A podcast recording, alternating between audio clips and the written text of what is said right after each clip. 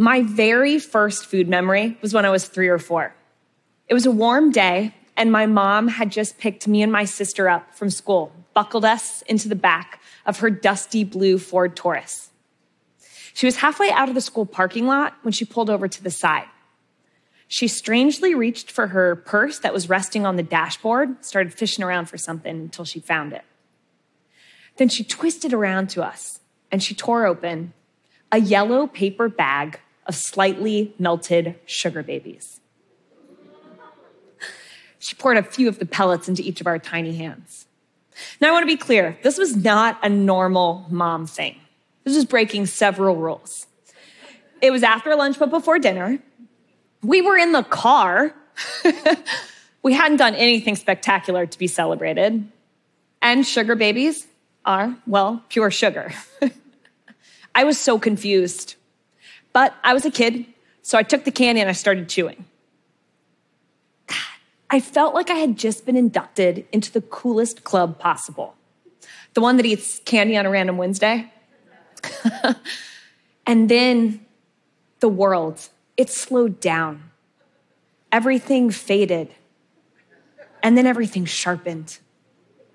There was only one word for what I felt in that moment magic, real magic. Now, most people think that that's kind of crazy, three or four years old. I don't remember anything about my childhood for years after that, but I remember that day. I remember those sugar babies, and I remember that feeling. Now, most people think of magic as a trick, right? Abracadabra, this seemingly impossible act put on purely for entertainment. But I'd like to challenge that. Magic, real magic, is not an illusion. Real magic is the feeling when life transformed from the ordinary into the extraordinary. And not only is it real, it is the very thing that connects us to this world, to one another, to our entire existence. It's the spark of a moment, it's the feeling of believing, of belonging, of getting, of being gotten. It is the crack that opens up our hearts and reminds us to let light in. Now, I own Milk Bar, this quirky American style bakery that I'll tell you a little bit about later. And I have found that magic is often created by breaking some sort of rule, like the no sweets before dinner rule, or wearing overalls to a corporate board meeting, or simply daring to defy the expectations of the people around us. Now, as a kid, breaking the rules usually only got us in trouble, right? But as adults, it's a different story. Breaking the rules, pushing boundaries, challenging the norm, asking why, why not? It does something to us. It shakes us from sleepwalking and it makes space for magic to sneak in. Now, I was raised by matriarchs, fierce, heroic grandmas who loved to bake in their free time.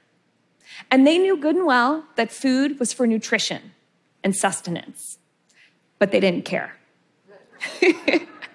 they baked as their way of breaking the rules.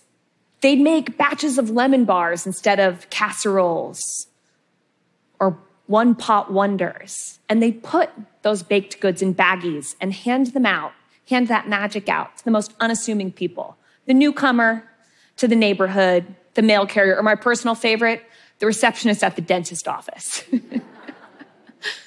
now, I knew what the receiving end of magic felt like from that sugar baby moment but witnessing what the giving part of real magic did, it moved these people. It was awe inspiring.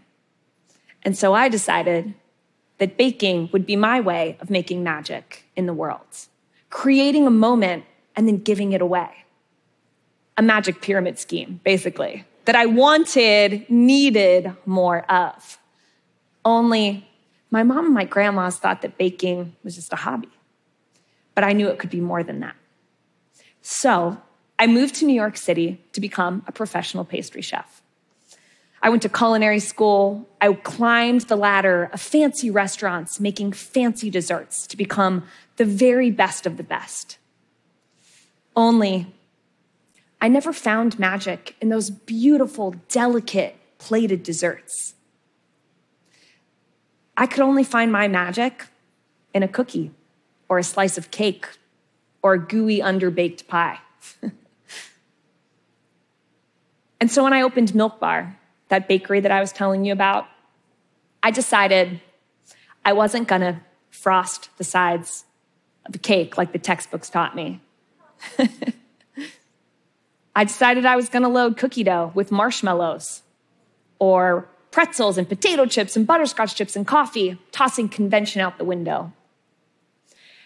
I wanted people to eat birthday cake, not just on their birthday, but any day they wanted. I knew that my magic came in the form of these simple baked goods, but I also knew that simple, approachable, accessible, nostalgic flavors were my best jumping off place to create new desserts almost as though fancy were the enemy of delicious. I'd go to county fairs to nosh. I'd go to the diner and order slices of pie from that revolving display case. I'd take french fries and dip them in chocolate milkshake and dream. And then I'd go into the kitchen and tie on my apron and start mixing up a new creation rooted in something known and safe and loved, but reaching far beyond what anyone thought accessible or approachable or doable. Breaking the baking rules became my daily ritual. I mean, who says a layer cake can't taste like salty, multi sweet pretzels? I mean, my culinary instructors, for one. Watch me, I'd think. And I'd take pretzels, toast them in the oven to deepen their flavor, then grind them into a powder like consistency, and substitute some of the cake flour in a recipe for that pretzel powder. It's pretty good. When I was opening Milk Bar, I knew I wanted to serve ice cream, a rebellious kind of ice cream. No surprise, right? So I decided to buy a soft serve machine, which for the record was very rebellious at the time had to decide what flavor to make. I mean, why do we only accept chocolate and vanilla as ice cream flavors? I needed to come up with something better, different, push that boundary. I needed to come up with a flavor of milk that was different. Milk is like the base of any great ice cream. So I sought out inspiration at my 24 hour bodega favorite place to go. Because that's where we all shop. That's where our simple taste buds are formed. It's the flavors we know. Up and down the aisles till I hit it. My favorite section of the grocery store as a kid, the cereal aisle. now, as a kid, my mom and I had an agreement. I was a pretty picky eater, and we agreed that I could have as much cereal as I wanted as long as I drank all the calcium rich milk at the bottom of the bowl. I mean, I thought it was highway robbery. Does she not understand how good that sugary, sweet milk was at the bottom? well, that's interesting. That's a really delicious flavor of milk. It moved me. It made sense to me, but would it make sense to other people? Figured I'd give it a try.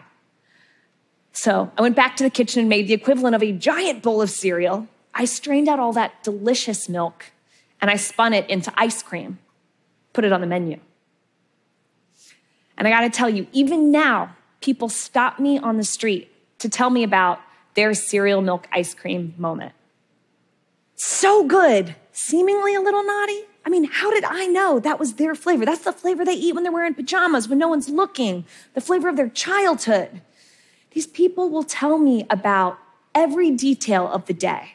They will tell me about the weather, the company they kept, the way that an ordinary moment was transformed into something magical with a simple bite.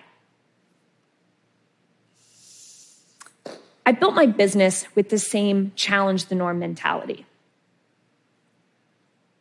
Rather than measure my business's success by the profit or loss sheet, by the average order value, the other metrics that businesses use to know if they're doing well, I decided we'd measure our impact by the twinkle in people's eyes, by the, mm, I can't put that down feeling that they had when they ate one of our desserts. I chose to put women at the helm of my organization because when I looked around the hospitality industry, people running operations, folks holding CEO titles, they were all men. I mean, why? I was raised by these fierce matriarchs who handled business. And I wanted my organization to look like that. I wanted to show the world what women were capable of and what a bakery could be. Push back on that cute little box people like to put us in. and in turn, the rules broke for us. The magic, our magic, got out.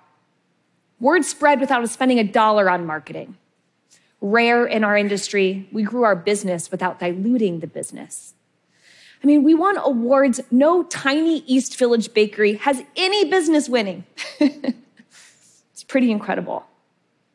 Even today, I get to witness that feeling, that same one that my grandma's conjured up in my childhood. We ship cakes all across the country. We keep our doors open from early in the morning until late at night. It's insane for a bakery to do, but we do it because we're obsessed with it. We're obsessed with what we do. We teach classes, we share recipes despite any concerns of copycats or intellectual property infringements because that's what you do when you benefit from what came before you and you plan on passing it along long after you. When, thank you. When you know you're here to give, not take, and leave this place better than you found it. See, mom, you can bake for a living. Pretty cool if you ask me. now, I don't have the full equation cracked. But I do know that it starts with a decision to act. My mom, she could have driven that car home routinely, but she decided that that day would not be like the others. She threw out that rule book for just a second. I carry this lesson with me that every day has within it hundreds, thousands of opportunities to create real magic. Only they disappear unless you reach out and grab them. Thank you. Oh.